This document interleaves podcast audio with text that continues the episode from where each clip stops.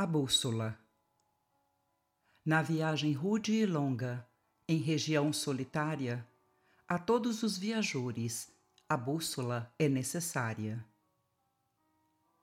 Quando a jornada é difícil, aquele que a tem de perto vai seguindo confortado na benção do rumo certo. Soprem ventos formidandos e a sombra prometa a morte a bússola honesta e firme não perde a visão do norte.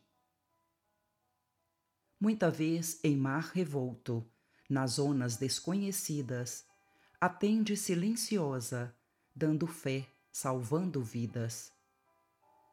Tudo angústia da borrasca e trevas de nevoeiro, mas a bússola responde aos olhos do timoneiro de outras vezes no deserto, se palpita a inquietação, traduz generosamente o conforto e a direção.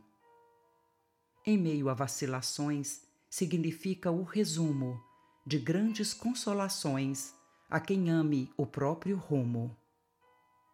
Tanto em água revoltada como em areia em espinho, a bússola generosa jamais esconde o caminho nas rudes experiências da romagem terrenal, não se pode prescindir do rumo espiritual.